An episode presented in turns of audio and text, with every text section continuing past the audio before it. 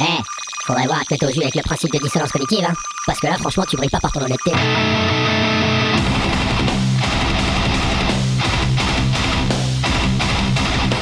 Dissonance cognitive. L'émission rock metal alternative. Sur Radio Cause Commune 93.1 FM.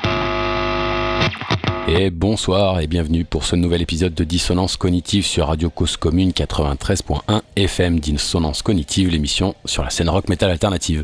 Ce soir, deuxième partie de mon entretien avec Sylvain Bégaud du groupe Monolith. Bonsoir Sylvain. Bonsoir Bud. Bonsoir, bonsoir. Comment vas-tu? Bah écoute très bien. J'espère que toi aussi. Impeccable, impeccable. Je suis euh, ravi euh, de pouvoir faire cette deuxième partie en accent un peu plus euh, sur le projet Monolith. Première partie, c'était donc sur ton podcast Dans le secret des dieux. En avant pour la deuxième partie sur Monolith. Alors avant d'attaquer cet entretien sur, ton projet musical, on, va, on va essayer de faire en diagonale parce que le projet Monolith est très euh, fourni. Il, est, euh, il, date du début des années 2000, donc ça lui laisse quand même assez d'années d'existence pour avoir de, de, la matière. Donc je vous invite fortement à écouter l'intervention que tu as eue, l'interview que tu as eue par Laurent Judas sur Radio NME dans l'émission Killer on Mulhouse, qui est postée sur ta, sur ta chaîne YouTube et qui, qui parle bien plus en détail de, de ton projet. Mais euh, quand même pour ceux qui auraient un peu la flemme, on va pas se le cacher, d'aller voir ça parce qu'on connaît les gens un petit peu. Hein. Euh, j'aimerais que tu euh, nous parles un peu de la genèse de ton projet, s'il te plaît. Oui, alors à l'époque, donc tu l'as dit, au début des années 2000, je faisais partie d'un autre groupe qui s'appelait Antemon, qui n'existe plus. Et en composant de la musique, je me suis retrouvé en fait avec un, titre de, 15 minutes qui, au tant au niveau de la durée qu'au niveau du style abordé, euh, ne convenait pas à Antemon du tout.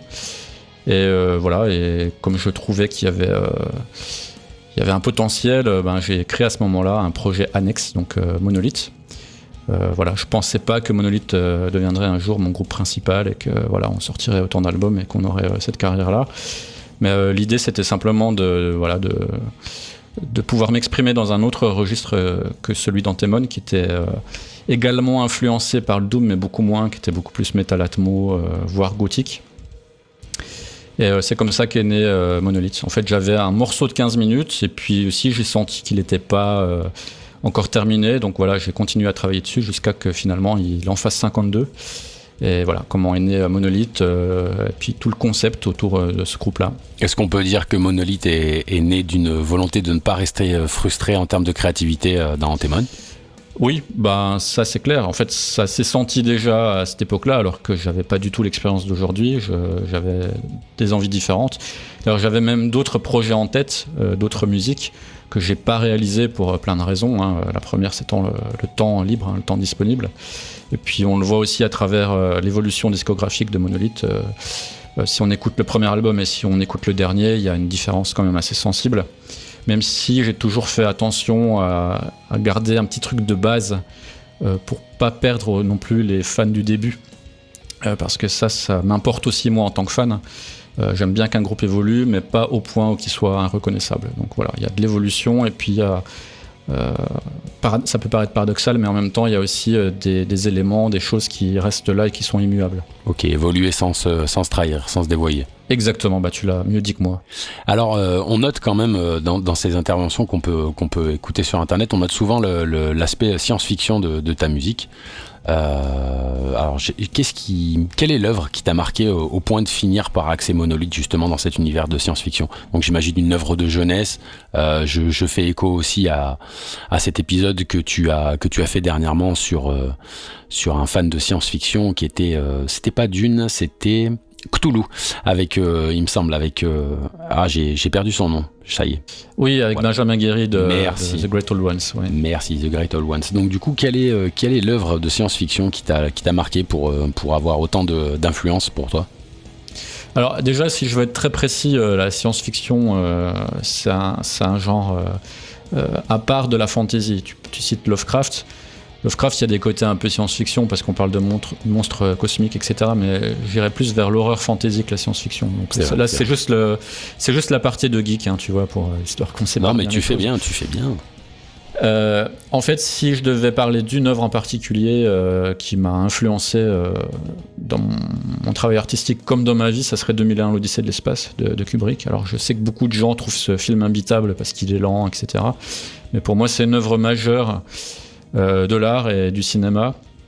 Et Monolith, le, le, nom du groupe Monolith, ça vient du Monolith de 2001, l'Odyssée de l'espace. Donc, l'idée, c'était de reprendre le même concept euh, plus ou moins la théorie des anciens astronautes, tu vois. Euh, mhm. Donc, euh, des extraterrestres sont déjà venus sur Terre avant que les hommes ne soient vraiment développés à leur niveau d'aujourd'hui et ont laissé des traces. Et voilà, et pour, ils ont laissé une sorte de sentinelle.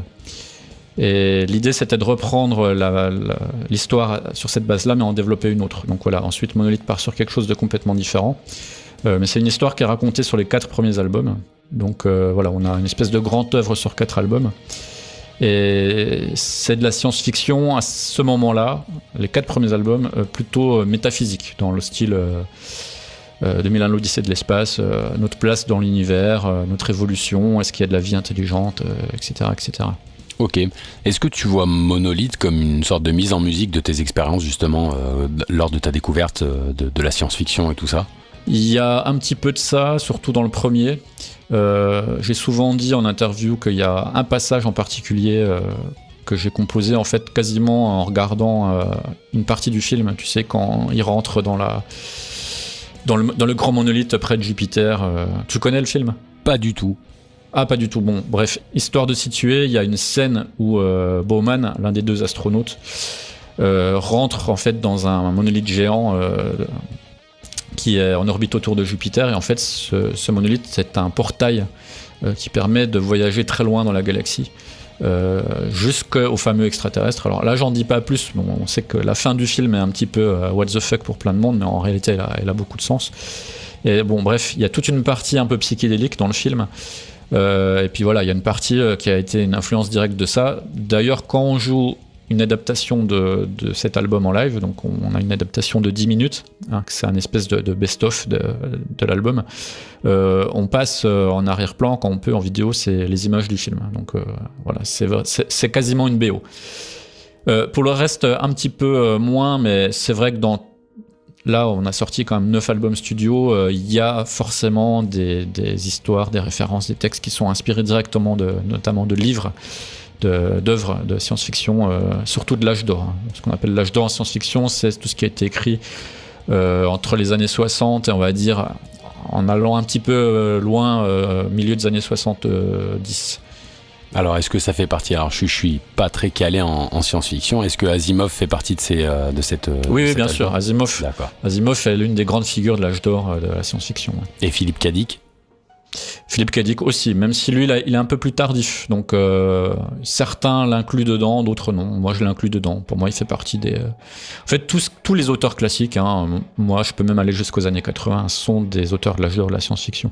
Ensuite, on arrive dans la néo-science-fiction, avec des auteurs comme Dan Simmons, etc., qui reprennent les bases de la science-fiction, mais rajoutent des éléments plus contemporains par rapport à 2001 Odyssée de l'espace, on sait que c'est de Kubrick et, euh, et moi je voulais savoir, euh, est-ce que la, musique qu'il y a dans, dans 2001 Odyssée de l'espace, que, que, je connais un peu mieux que le film déjà, et, euh, mhm. a eu une influence sur toi? Alors c'est vrai qu'on s'éloigne évidemment du, de, je sais que vous aimez pas, mais de, ce côté Doom, du côté funéral Doom d'ailleurs, je, je, sais que vous aimez pas ça, mais pour mieux, pour mieux un peu poser les lignes, est-ce que ça a eu une influence sur toi?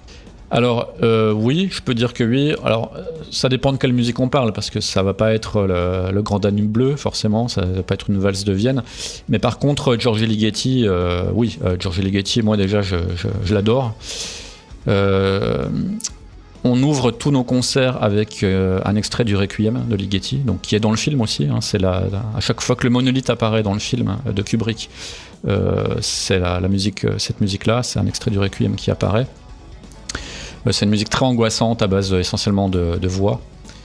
Euh, donc oui, je pense, notamment sur l'utilisation des synthés dans certains albums, il y a une influence de Ligeti. Et puis juste pour l'anecdote, euh, j'ai eu la chance quand j'étais étudiant d'assister à, un concert qui reprenait ben, des partitions de, de Ligeti. D'ailleurs avec un grand chef d'orchestre finlandais euh, je, me Là, son nom m'échappe là tout de suite, mais euh, bon, c'est un grand chef d'orchestre finlandais que, normalement, qui est très très connu. Et Ligeti était présent. Et j'étais même pas très loin de lui. Et ça m'a fait super plaisir. Par contre, j'ai pas osé aller l'aborder, tu vois, alors que j'étais déjà fan à l'époque. Mais là, on parle d'il y a longtemps. Hein. on parle du milieu des années 2000.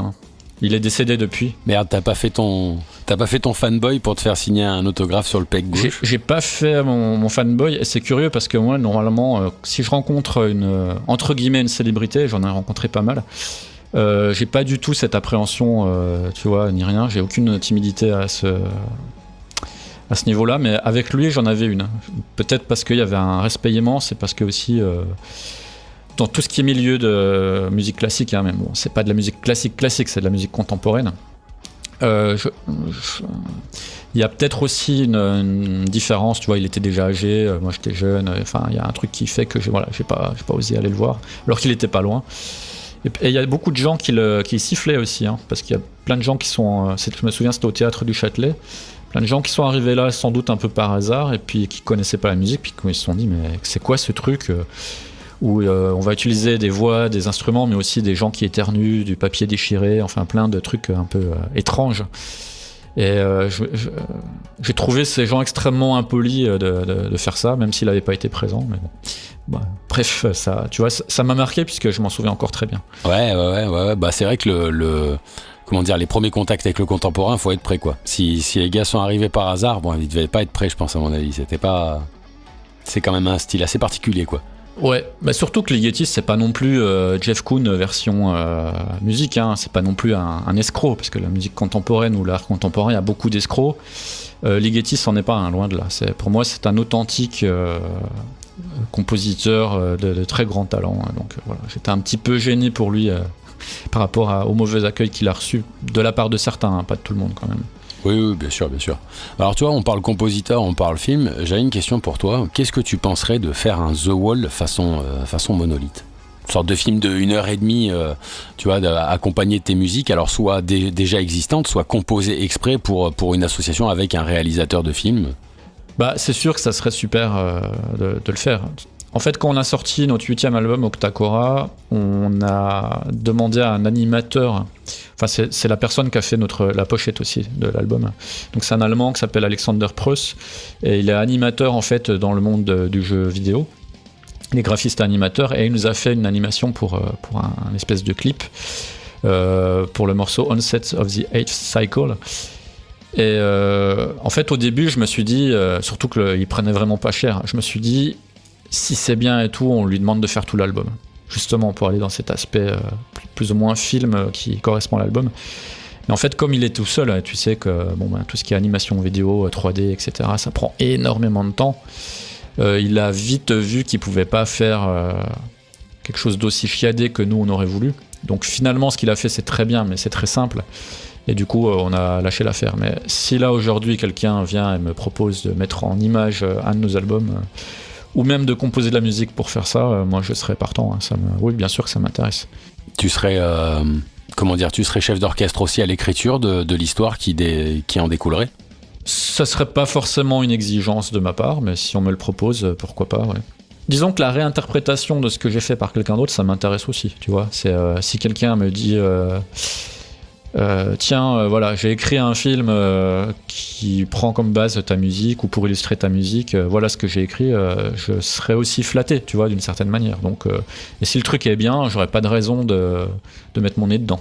Voilà, donc, je sais pas. Bon, disons que je suis, ouvert à ce genre de, choses. Est-ce que tu verrais, tu verrais ce film-là de manière, comment dire, très, très simpliste? Tu voudrais quelque chose relativement euh, abordable, euh, ouais voilà simple, sans forcément mettre du CGI, des FX euh, partout Ou est-ce que tu verrais un truc énorme, vraiment un star d'une Stargate? Alors je suis très mauvais en SF, je m'excuse vraiment pour tous les fans de SF et, et je m'excuse auprès de toi évidemment. Mais, mais voilà, j'ai quelques références populaires plutôt quoi. Donc voilà, quelque chose de plus, plus entertainment américain, voilà, comme je disais, donc d'une Stargate et, et les grands classiques.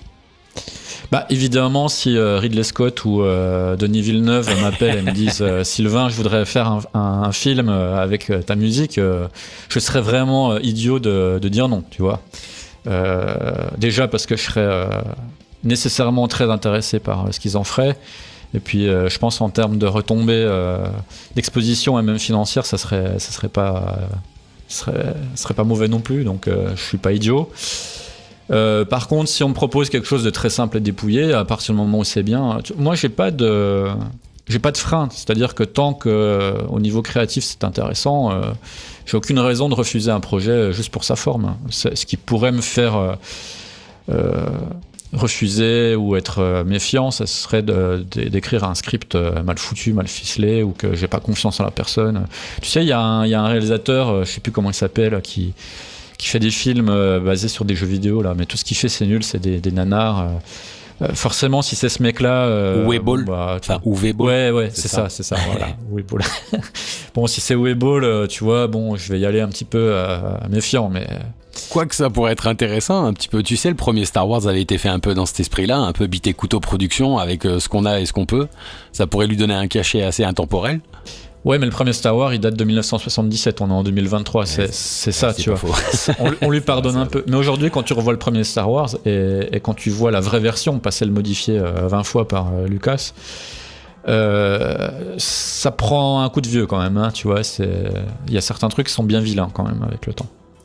J'avoue. Alors, euh, on parlait des œuvres euh, littéraires, mais est-ce qu'il y a des œuvres cinématographiques qui ont aussi euh, une influence, ah, en, en dehors évidemment de, de euh, 2001 Odyssée de l'espace, mais des, œuvres qui ont participé euh, en plus à, rajouter un petit peu de l'image dans ta tête, toute cette vision de, la musique et de l'image?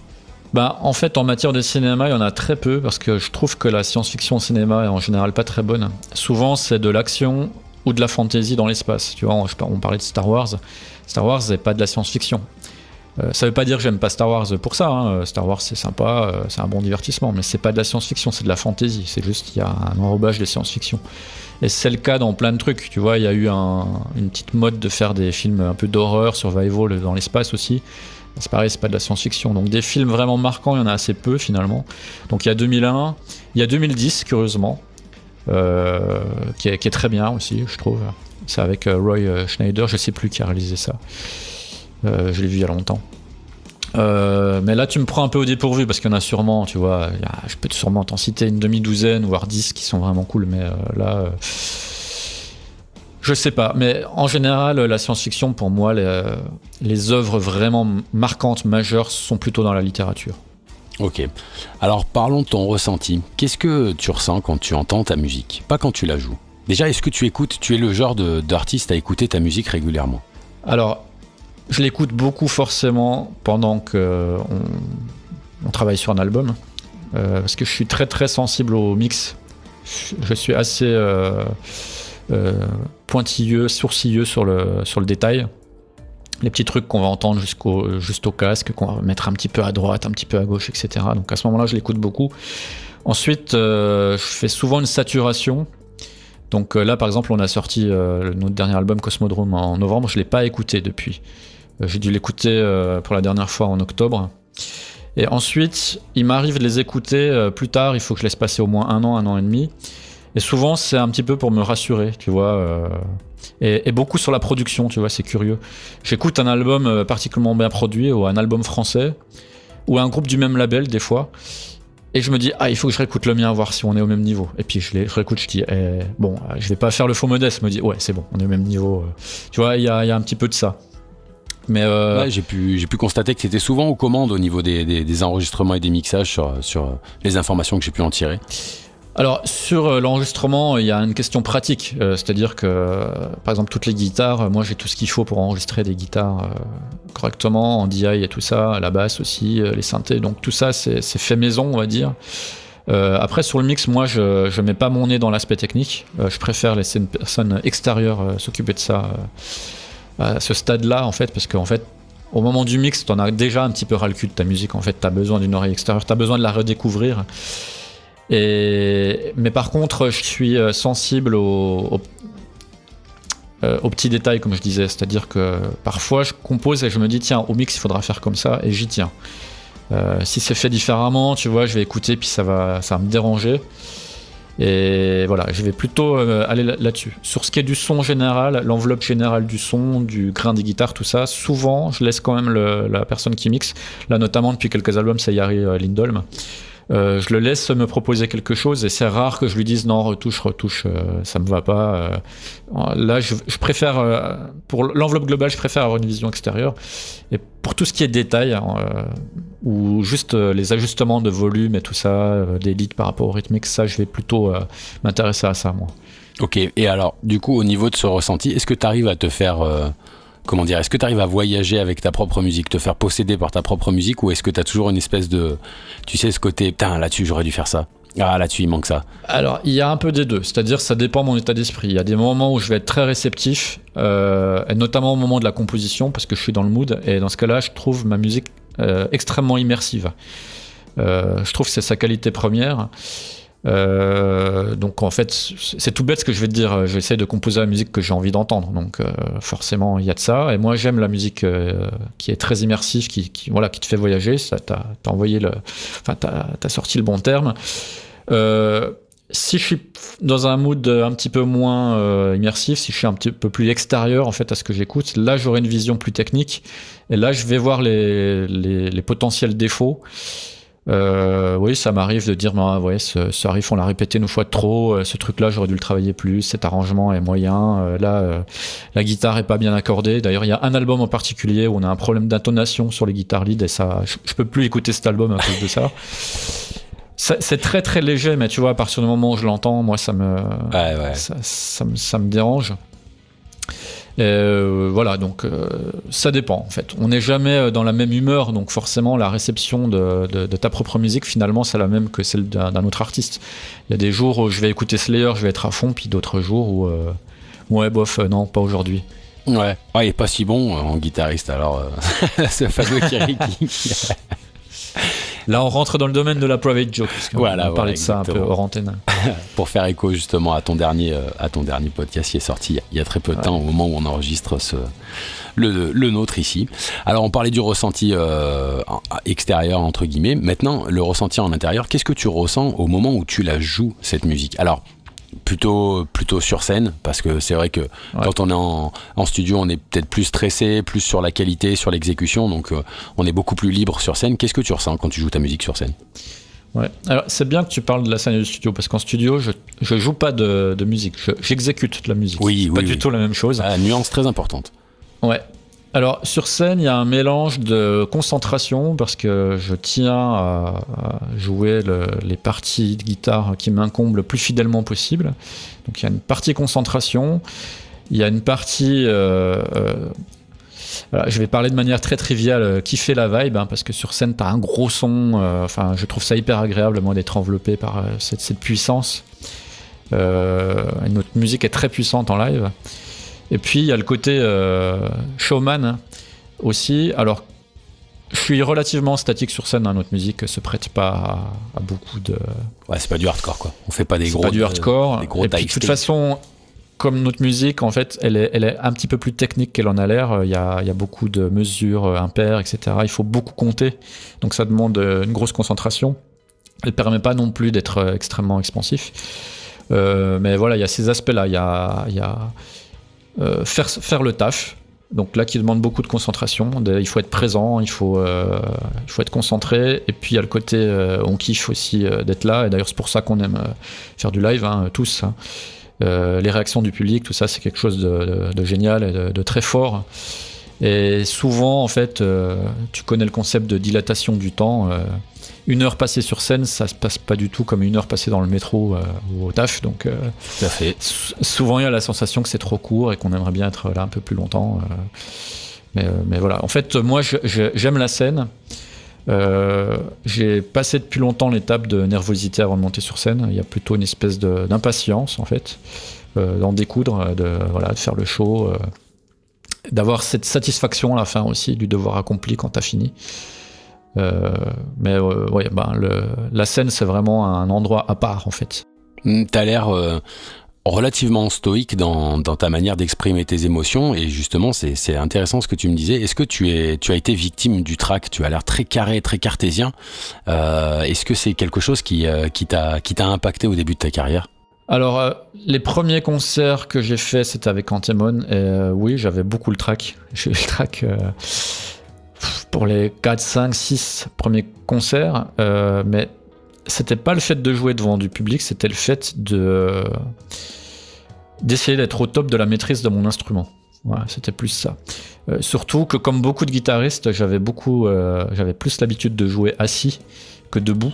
Et, Et ça change tout. ça change énormément de choses, surtout quand tu veux être un peu cool. Ouais, ouais, tu ouais. portes ta guitare assez bas. Tu vas pas porter ta, ta guitare à la même hauteur que quand tu es assis.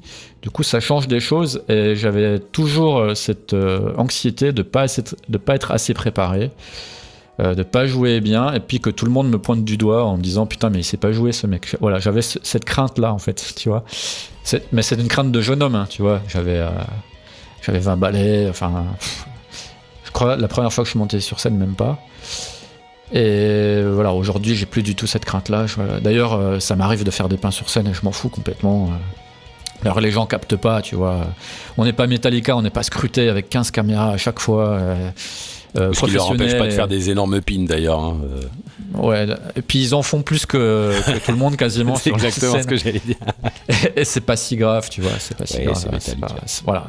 Et puis c'est du live, voilà. Donc, euh, donc oui, oui, j'ai été sujet au track, euh, bien sûr. euh, mais euh, non, plus aujourd'hui, mais c'est un, c'est un mélange d'expérience et puis d'âge aussi. Et, puis de, et puis le fait de relativiser les choses, quoi. Mais ça, ça vient naturellement avec l'âge, je pense. Avec l'expérience, ouais. Bah, je te remercie. Alors, avant d'attaquer euh, la pause, euh, la pause musicale euh, standard et, et habituelle, j'avais la petite question. Comme on, on va, on va aborder aussi le thème de la scène. Alors, le Hellfest. Alors, quel classement tu lui donnes dans la liste des, des, des moult fests et concerts que tu as fait avec Monolith Alors, c'est marrant que tu me parles de Hellfest parce que j'en ai beaucoup parlé en tant que podcasteur. Et tu me posais la question de savoir comment je définirais en un mot euh, le Hellfest. Alors, euh, justement, en étant euh, côté euh, podcasteur, euh, pour moi, le Hellfest, c'est un festival qui se transforme petit à petit en, parc d'attractions à thématique métal. Alors, c'est pas moi qui ai inventé ce terme, hein, c'est d'autres podcasteurs, mais je suis d'accord. Ça veut pas dire que le Hellfest est mauvais pour autant. hein, et j'ai pu le constater en tant que musicien. J'ai pris un énorme pied à jouer au Hellfest. On est extrêmement bien reçu, très très très bien.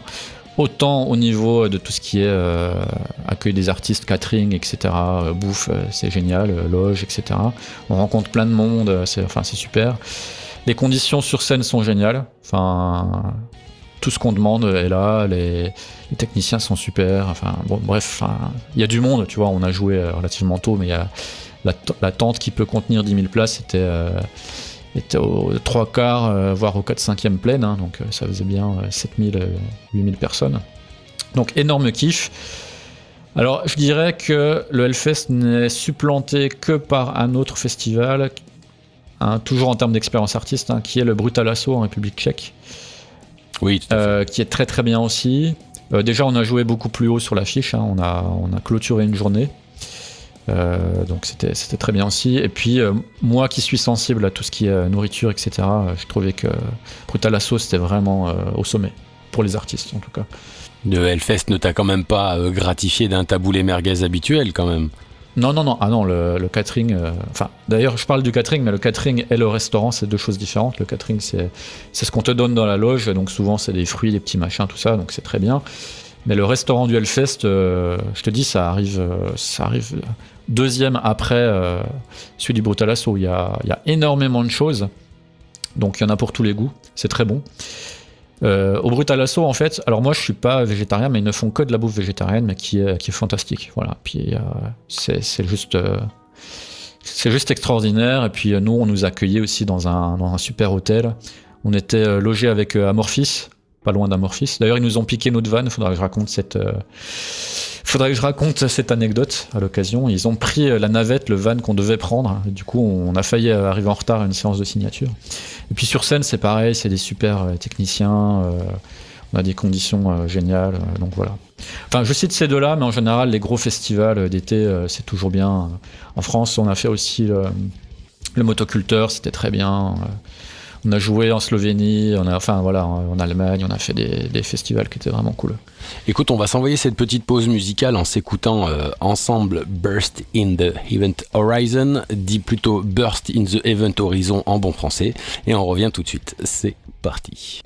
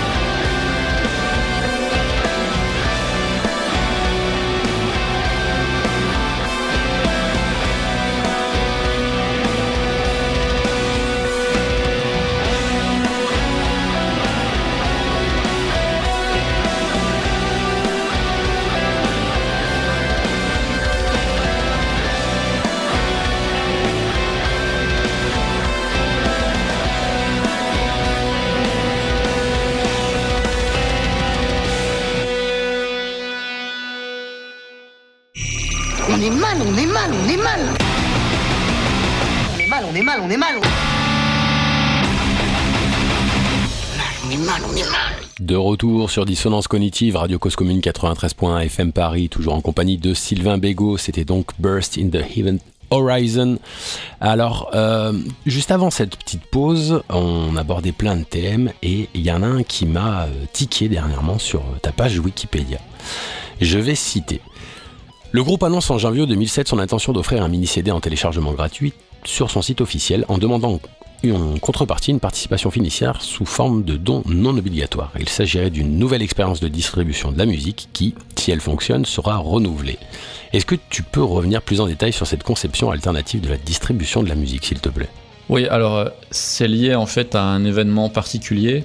Euh, à l'époque, on était euh, signé chez Candlelight, donc un label de métal assez culte mais qui en fait se sont euh, comportés comme des porcs, hein, je, peux, je peux le dire euh, sans problème, euh, puisqu'on avait prévu de sortir un mini-album, donc Interlude premier, chez eux. Il y avait une date de, sortie prévue, etc. Et puis, quelques semaines avant la sortie, ils ont, ils ont finalement annulé cette sortie en disant que les mini-CD se, se vendaient pas et que voilà, on sortirait pas ce truc-là. Donc, à ce moment-là, on a quitté, euh, on, a, claqué la porte, quoi, on a quitté euh, Candlelight euh, pour cette raison-là.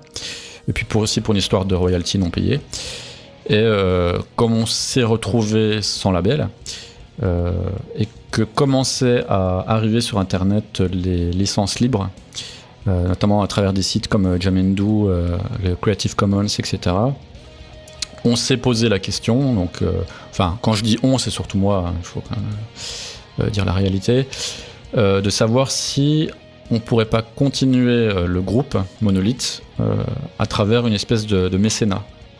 C'est-à-dire que les gens qui, qui nous suivaient pourraient pas d'une certaine manière aider le groupe à continuer en, voilà, en récompensant le groupe en ayant déjà écouté en fait la musique à l'avance. Donc voilà, on était un petit peu en avance sur les sur les sites comme Tipeee et compagnie euh, à l'époque. Ouais, je pense à ça justement, effectivement. Et pendant longtemps, C'est ça qui est marrant. Hein. En réalité, ça a plutôt bien marché. Pendant longtemps, euh, j'ai raconté un peu partout. Hein, ce qui est la réalité, c'est qu'on avait gagné euh, du coup euh, beaucoup plus d'argent en, procédant de la sorte qu'avec ce qu'avaient rapporté les ventes des deux premiers albums.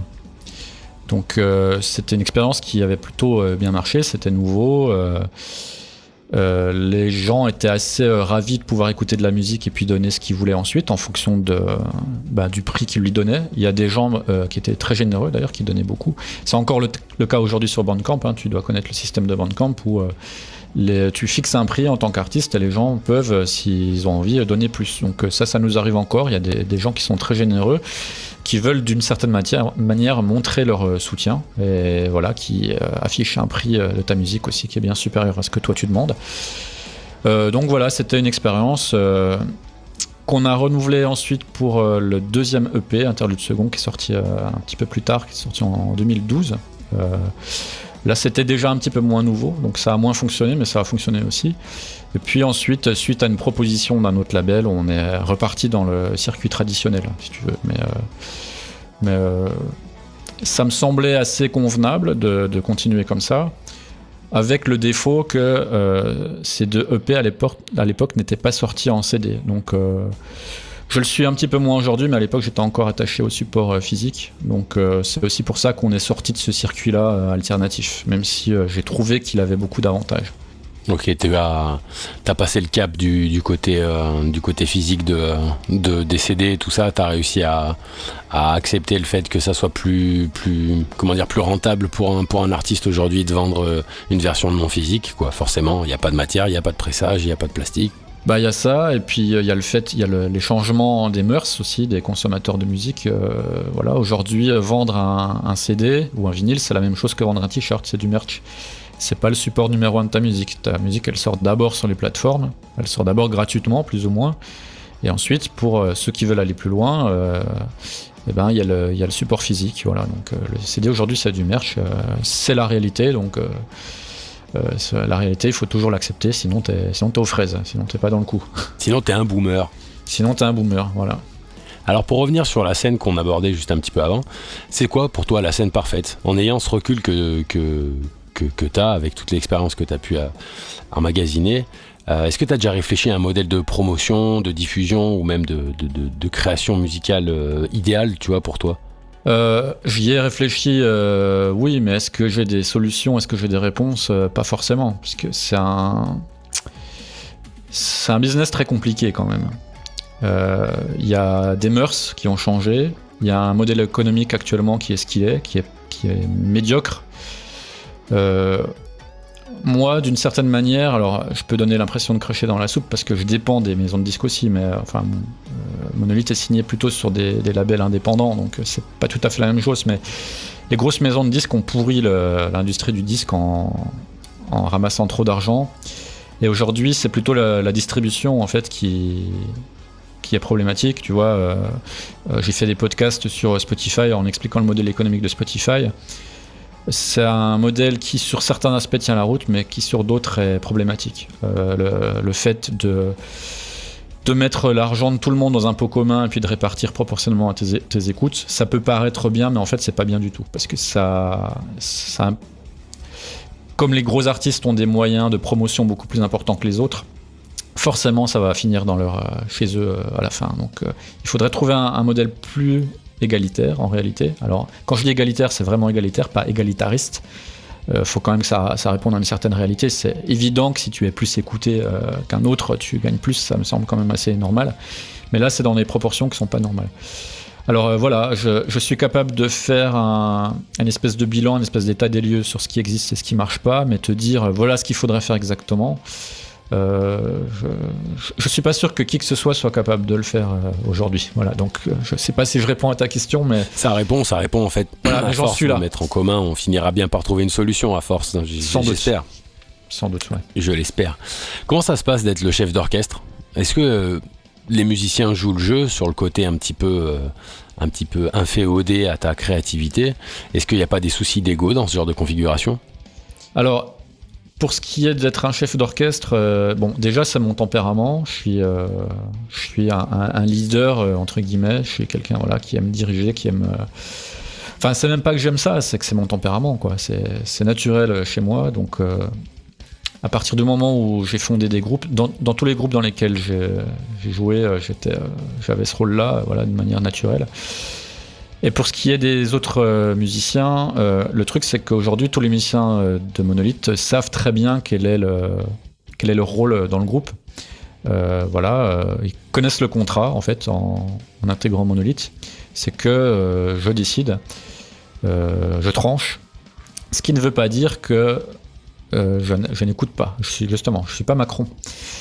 oh la petite pointe de sel comme on aime. je te remercie. Bah, euh, en fait, si quelqu'un dans le groupe a une idée qui est meilleure que la mienne sur quoi que ce soit, euh, je vais forcément euh, l'adopter. Évidemment, il faut que je la juge meilleure, donc c'est sur des critères qui m'appartiennent, mais je suis pas du tout de mauvaise foi là-dessus. J'ai pas d'ego à ce niveau-là. il m'arrive assez souvent que Thibaut, le batteur de Monolith, change des parties que j'ai écrites en studio, même s'il respecte la trame grosso modo. Euh, si je tiens absolument à ce que j'ai fait, je vais lui dire non, là je tiens absolument à ce que tu fasses ce que j'ai euh, écrit et dans ce cas-là il va s'exécuter. Euh, soit je trouve que c'est mieux ou que ça n'a pas d'importance et je le laisse s'exprimer comme il veut. C'est valable sur plein de trucs. Benoît, des fois, il arrive avec les partitions que je lui ai données, il me dit Tu penses pas que ça serait mieux de le jouer comme ça? Je lui dis Mais bien sûr, c'est beaucoup plus simple de le jouer comme ça, ça sonne mieux, donc oui, on va le faire comme ça. Tu vois, il y a plein d'ouvertures comme ça. Euh, de toute façon, la musique serait pas la même hein, euh, avec des musiciens différents, puisque chacun apporte d'une certaine manière sa patte. Euh, donc, moi, je dis souvent qu'on est dans une dictature constitutionnelle. Tu vois, c'est où où il y a un, espèce de, de, monarque, voilà, qui dirige, qui ou un despotisme éclairé même. Il y a, ouais, voilà, j'avais ça, ça. exactement C'est plus ça en réalité. Euh, sachant que comme tout le monde là actuellement dans le groupe est dans cet esprit-là, euh, non, il n'y a pas de problème d'ego euh, parce que le contrat était clair dès le départ. Et d'une manière générale, je veux pas me la péter ni rien, mais quand j'amène des nouveaux titres, les, les, mecs du groupe ils, la kiffent, donc il n'y a pas de raison que qu'il y ait ça. la plupart des, des, des autres membres du groupe peuvent exprimer leur créativité dans leur propre groupe aussi. Tu vois, Rémi, notre chanteur-guitariste, il a son propre groupe dans lequel il compose. Donc il n'a pas besoin euh, de le faire dans, Monolith, surtout que lui, il compose dans un style complètement différent. Euh, Benoît a joué dans d'autres groupes, y compris du rock. Euh, Thibaut joue dans deux autres groupes. voilà, ils ont chacun a, de l'espace en fait, donc il n'y a vraiment pas de problème. Je te remercie. Écoute, à l'instar de notre premier épisode où on avait fait l'inauguration du premier test de Rorschach auditif, on va faire un, ersatz de, ce test, mais en version album par album. Donc, euh, on, vous a préparé ça. Chaque album, on va, on va vous, on va. Sylvain, va vous donner soit une phrase, soit une petite anecdote qui va avec pour, euh, pour, euh, pour euh, retranscrire, disons pour retracer plus, plus globalement la, discographie de, Monolith. 2003, ah, on va attaquer, donc c'est parti. 2003, premier album, Monolith 1. Eh ben voilà, c'est le premier, c'est le, c'est le blueprint, comme disent les Anglais, le, patron des, trois albums qui vont suivre ensuite. Donc c'est un seul long morceau de 52 minutes.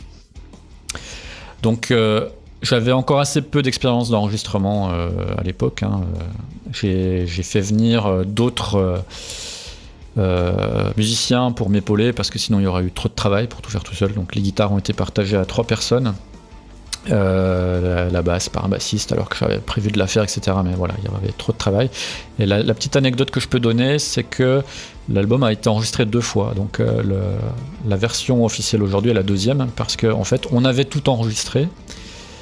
Euh, mais le disque dur de, Marc qui enregistrait l'album euh, a planté juste après et impossible de récupérer quoi que ce soit.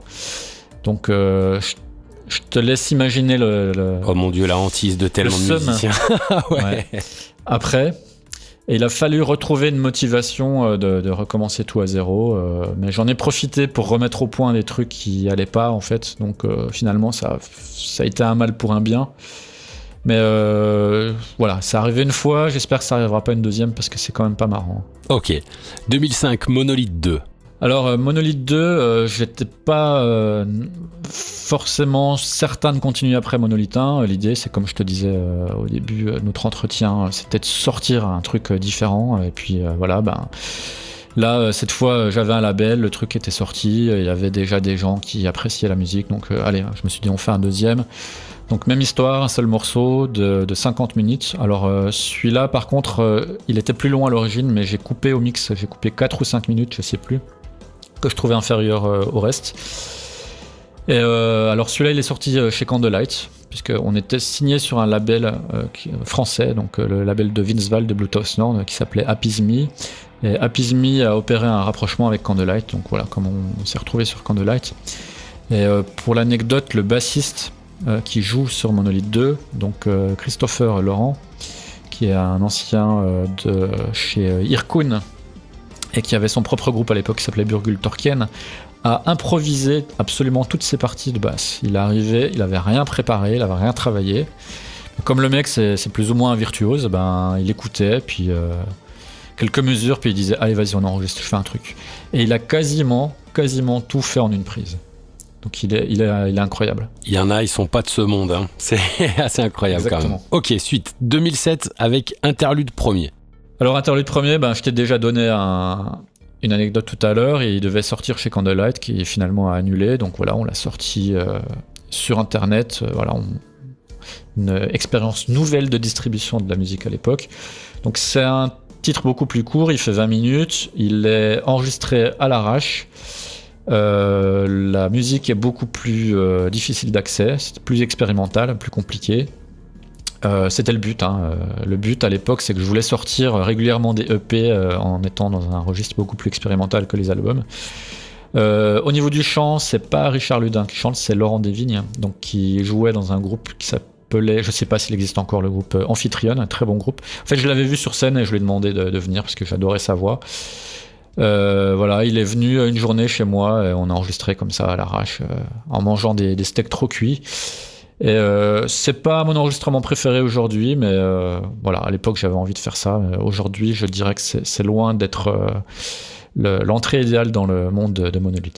Ok, cinq ans plus tard, maintenant en 2012, interlude second. Alors Interlude second, ça devait être normalement, euh, il devait être normalement beaucoup plus long et il devait être Monolith 3. Euh, simplement, euh, Marc Canlers, qui mixait nos albums à l'époque, a un petit peu du temps en fait pour travailler sur cet album. Et moi, j'étais dans des changements un petit peu importants dans ma vie. je me suis marié, etc. Donc j'avais d'autres priorités. Donc j'ai un petit peu lâché l'affaire aussi. Et puis euh, voilà, un jour, euh, j'ai, enfin, je me suis dit, ben, Monolith, euh, ça fait longtemps qu'on n'a rien sorti, ça fait longtemps que j'ai pas fait de musique, donc je vais sortir ce truc-là et puis je vais travailler sur un nouvel album. Donc, Interlude second sort complètement par surprise début janvier 2012 sur Internet. Tout le monde est surpris et j'ai des retours extraordinaires sur cette EP qui est très très bizarre, très expérimental. Il n'y a pas de riff en fait, c'est une espèce de, de vague de guitare euh, qui, voilà, dont la dynamique change en fait tout au long euh, du morceau. Et puis voilà, ben, ça m'a euh, ça m'a conforté dans l'idée de reprendre Monolith. Donc c'est un petit peu la résurrection du groupe après une longue pause. Ok, même année, toujours en 2012, donc le fameux Monolith 3 qui sort. Ouais, alors Monolith 3, euh, justement, bah, il est écrit et enregistré dans la foulée. Alors ça allait très très vite, puisque j'avais rien composé depuis longtemps. Euh, Vince Val, euh, qui m'a jamais lâché, me, me, présente euh, Void, donc Phil, le, label manager de, des Morty, qui est intéressé par Monolith, Monolith et qui nous signe. Et on sort donc Monolith 3 euh, en fin d'année 2012 euh, chez DB Morty. donc là, gros bond en avant en termes de distribution, d'exposition, etc. Monolith 3, c'est un album qui est extrêmement bien reçu. C'est celui qu'on a le plus vendu à ce jour. Et c'est aussi un des albums les plus progressifs, je trouve, de Monolith. il est connu pour ces neuf premières minutes sans chant, complètement, euh, complètement instrumental. Et je voyais sur les, sites américains euh, qu'on avait créé une sous-catégorie de Doom euh, à partir de cet album qui s'appelle le, Buzzy Doom Metal. Donc du Doom avec beaucoup de riffs. C'est un peu quand même l'apogée d'un groupe, je pense, de, créer son propre style. C'est beau. Bah écoute, je sais pas si on a créé vraiment notre propre style, mais en tout cas, c'était assez flatteur de, de lire ça. Ok, 2013 maintenant avec Monolith 4. Alors Monolith 4, c'est la fin de la première partie de carrière de Monolith, c'est-à-dire euh, euh, la, saga des quatre premiers albums, donc qui, constitue une seule et unique histoire, donc euh, qui s'appelle The Great Clockmaker, une histoire de science-fiction. ça, moi, c'est un album avec lequel je Enfin, je suis mitigé sur cet album. D'un point de vue composition, je, trouve que c'est notre meilleur album de la première période. Euh, j'adore les compos, mais c'est celui aussi qui est le moins bien enregistré. Donc je te parlais de guitare euh, qui ont des petits problèmes d'accordage, ben, c'est sur celui-là. En fait, les leads, euh, je les trouve laids tout simplement. Donc j'ai un petit peu de mal à le réécouter, même si je trouve ça un petit peu dommage parce que je le trouve bien. J'avais un peu de pression parce que dans ma tête à ce moment-là, ce serait le dernier album de Monolith. Euh, je me souviens aussi que Vince Val m'a mis un peu la pression parce qu'il m'a dit euh, Ah, si c'est le dernier, il faut vraiment qu'il soit très très bon. Hein. Je compte sur toi, tu nous fais un super album, machin. Je me suis dit Oui, oui, bah écoute, je vais faire ce que je peux. Euh, voilà, donc euh, je le trouve très bien, mais j'ai un problème avec les guitares lead. voilà, et puis voilà, il conclut quand même de manière assez intéressante la première tétralogie du groupe. Ok, passons maintenant en 2014 avec Monolith Zero. Monolith Zero, c'est une compilation, c'est pas un vrai album, donc qui comprend les deux interludes qui n'étaient pas sortis en CD, donc interlude premier, interlude second. Alors interlude second dans sa version intégrale, puisque à l'origine c'est un morceau de 36 minutes, mais quand je l'avais sorti sur internet, je l'avais scindé en deux, parce qu'à l'époque c'était pas possible de mettre des morceaux euh, aussi longs euh, d'un coup, donc je l'avais scindé en deux, puis là voilà, il y a la version intégrale. Euh, il y a une euh, reprise de Skepticism qu'on avait sorti pour une compilation. Voilà, qui est de nouveau là en version euh, remasterisée. Et puis un autre titre qu'on a enregistré juste pour l'occasion, qui est en fait une reprise de Also Sprar Zarathustra, pardon pour mon accent allemand. donc voilà, qui est aussi un thème qu'on a dans 2001 l'Odyssée de l'espace, voilà, qui ouvre l'album. Mais là, on le fait en version euh, guitare, euh, batterie, etc. Version, euh, version Doom, quoi. Alors, je la trouve pas super, cette reprise, aujourd'hui. ça aurait pu être plus travaillé, mais on l'a fait un petit peu à l'arrache. donc, par rapport aux moyens dont on disposait à ce moment-là, c'est pas si mal. Ça va. 2015 avec Epsilon Origae. Alors, Epsilon Origae, c'est un diptyque, donc avec le suivant, qui s'appelle Zeta Reticuli. Je les ai composés et enregistrés en même temps. Donc là, euh, petit changement, c'est que là, on passe sur des morceaux plus courts qui font 15 minutes. Euh, on ouvre un, voilà, un diptyque, euh, des, nouvelles histoires. ça sort toujours chez Début Mur Morty. on continue de travailler avec l'artiste norvégien Robert Oyem pour nos pochettes. ça devait sortir, pour l'anecdote, enfin, ça devait sortir. Je les avais prévus comme un double album mais je me suis dit que on était déjà dans une époque où on sentait que l'attention, euh, le déficit d'attention en fait des gens commençait à devenir grave. Et je me suis dit euh, sortir un album qui fait euh, deux fois 45 minutes, je peux être quasiment sûr que les deux derniers morceaux, trop peu de gens vont les écouter. Donc voilà, on va en sortir deux. donc voilà, moi je te parle en même temps de Zeta Reticuli, qui lui comprend un, un morceau entièrement en chant clair. Donc c'est la première fois qu'on le faisait et c'est euh, Guillaume Pavesi, qui à ce moment-là était notre ingé son euh, live, euh, qui chante. sachant que lui c'est un chanteur, hein, un chanteur plutôt de rock, voilà, qui, a, qui avait à l'époque un groupe avec Benoît, Benoît Blin, notre guitariste. Donc voilà, je l'ai tout naturellement invité à venir chanter parce que j'aime bien faire les choses en famille aussi dans mon élite. Ok, donc on saute en 2016 Zeta Reticuli et on passe directement en 2018 avec Nebula Septem. Alors Nebula Septem, je peux dire aujourd'hui que c'est mon album préféré de Monolith. Donc là encore un nouveau changement. Euh, là au niveau des compos, j'ai un petit peu moins peur de faire du mid-tempo, des choses euh, moins ancrées dans la lourdeur, parce que la grande limite du Doom, ben, c'est que dès que tu accélères un petit peu, ben, c'est plus du Doom. Alors voilà, euh, j'essaye de rendre les, frontières un peu élastiques. Il y a une, une ambiance un peu plus death mellow aussi par certains endroits. Alors à cette époque, on a plus de chanteurs, donc euh, je fais appel à Sébastien Pierre pour le chant. Donc euh, moi j'adore le chant de Sébastien, je trouve ça un mec fabuleux pour ça, pour les placements, la rythmique, etc. Euh, donc c'est aussi pour ça que j'adore cet album. je trouve au niveau des compos, j'atteins une espèce de, perfection de ce que je voulais faire à l'époque. Et puis surtout, on a sur cet album un concept autour du chiffre 7. Donc on a 7 titres qui font tous exactement 7 minutes. On emploie pour chaque titre une des 7 notes de la gamme. Et puis il y a plein de références, autres références au chiffre 7 dans l'album. Et puis c'est un album euh, qui me tient à cœur parce que euh, aussi au niveau des textes, on a un petit peu changé. On est euh, passé de la SF métaphysique à quelque chose de plus concret avec des références à l'âge d'or de la science-fiction dont on parlait tout à l'heure. Ok, maintenant on attaque en 2019 avec Octacora. Octacora, alors 2019 pour la sortie officielle, 2018 pour la sortie officieuse parce qu'on l'a sorti un peu en avance en numérique parce qu'il a, il a chuté euh, sur Internet très longtemps avant la sortie. Le fameux. ouais, on était un peu euh, dégoûté euh, par ça à l'époque, ça nous a foiré la promo. Alors là, on n'était plus chez DB Mortier, on était chez les acteurs de l'ombre. C'est aussi c'est un album concept en fait qui reprend le concept d'un des titres de Nebula Septem. Donc sur Nebula Septem, il y a un titre qui s'appelle Engineering the Rip qui parle d'une race extraterrestre dont le seul but est de détruire l'univers pour des raisons religieuses. Euh, là, on reprend ce concept, sauf qu'on fait tout un album euh, avec. Donc voilà, on a une civilisation extraterrestre qui est persuadée que sa mission est d'atteindre un stade de développement technologique euh, suffisant pour annihiler le monde. Et face à cette menace, le reste du monde sentient, donc les humains, d'autres extraterrestres, se, rendent trop compte trop tard de cette menace, et puis ben, ça, ça finit mal, comme toute bonne histoire de science-fiction.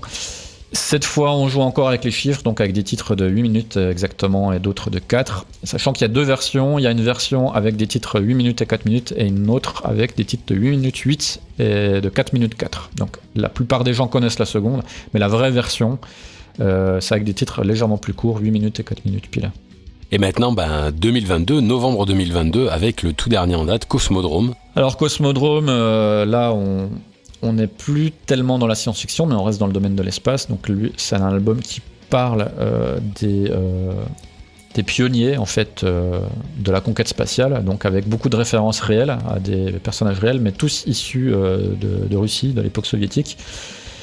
voilà, donc c'est la conquête spatiale vue du côté russe.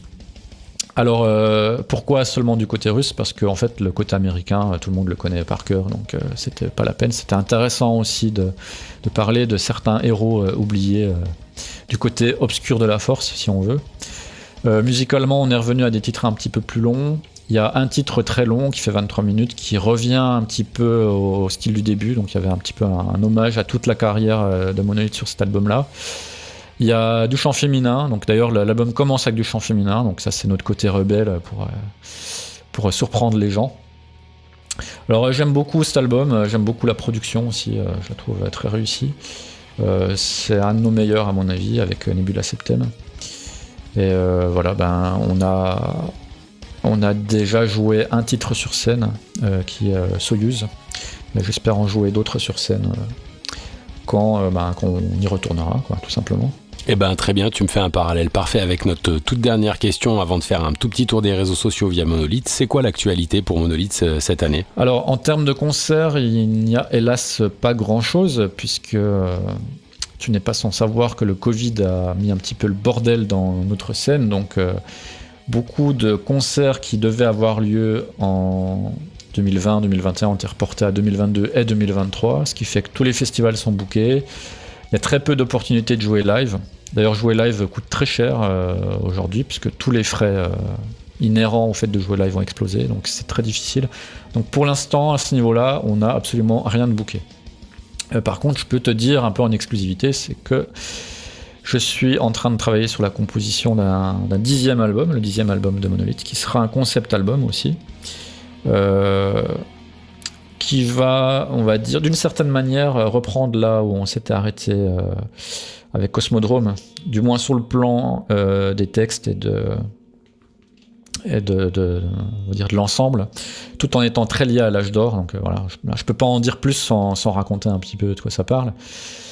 voilà, musicalement c'est encore une évolution et puis j'espère qu'on pourra commencer à enregistrer ça peut-être à partir de l'été ou la rentrée septembre pour une sortie en 2024. Voilà, on, verra. Je te remercie. Un petit tour des réseaux, de, des réseaux sociaux avant de se quitter. Où est-ce qu'on peut t'écouter? Où est-ce qu'on peut te trouver? Même si c'est un petit peu un standard, mais ça fait toujours du bien de rappeler un petit peu où est-ce qu'on écoute la musique et tout ça pour nos auditeurs. Alors, euh, bah, c'est un peu comme euh, pour euh, mon podcast, hein, Monolith. c'est un groupe qui est tenu un peu par des vieux, donc Facebook essentiellement. On a une chaîne YouTube, donc sur la chaîne YouTube, il y, a des, y a des lives, il y a des il y a des clips, il y a des, interviews, il y a des machins promo. Donc il y a pas mal de choses. On a même fait un petit documentaire. En fait, mon voisin de l'époque a fait un petit documentaire sur nous euh, au moment de la sortie de Nebula Septembre. Donc euh, il est pas mal parce que ça retrace une, grande partie de la carrière du groupe où les, membres du groupe sont, interviewés. Euh, on est sur Instagram, on a même un compte Twitter, mais je t'avoue que Twitter, il n'est pas très souvent alimenté. Euh, on n'a plus de site internet parce que on a, on a remarqué que ça servait plus à grand chose aujourd'hui. Donc, mais enfin, pour les infos vraiment euh, prioritaires, c'est Facebook en réalité. Très bien, bah écoute, je te remercie. Merci d'avoir passé cette deuxième partie en ma compagnie. Euh, n'hésitez pas, chers auditeurs, à nous faire un retour sur, sur, sur votre ressenti vis-à-vis de cet épisode. Je te remercie, Sylvain, en tout cas, c'était un très, un très intéressant moment avec bah, cette rétrospective. Bah, c'est avec plaisir, c'est avec plaisir. J'espère qu'on aura, on aura l'occasion de te réinviter pour la sortie du dixième album de, de Monolith. Ça sera un plaisir, en tout cas, pour pouvoir parler un petit peu de ce concept avec lequel tu nous as euh, teasé euh, il y a quelques instants. Je te remercie, je te souhaite une excellente soirée et je te dis à très bientôt, Sylvain. À bientôt, bonne soirée, Bud.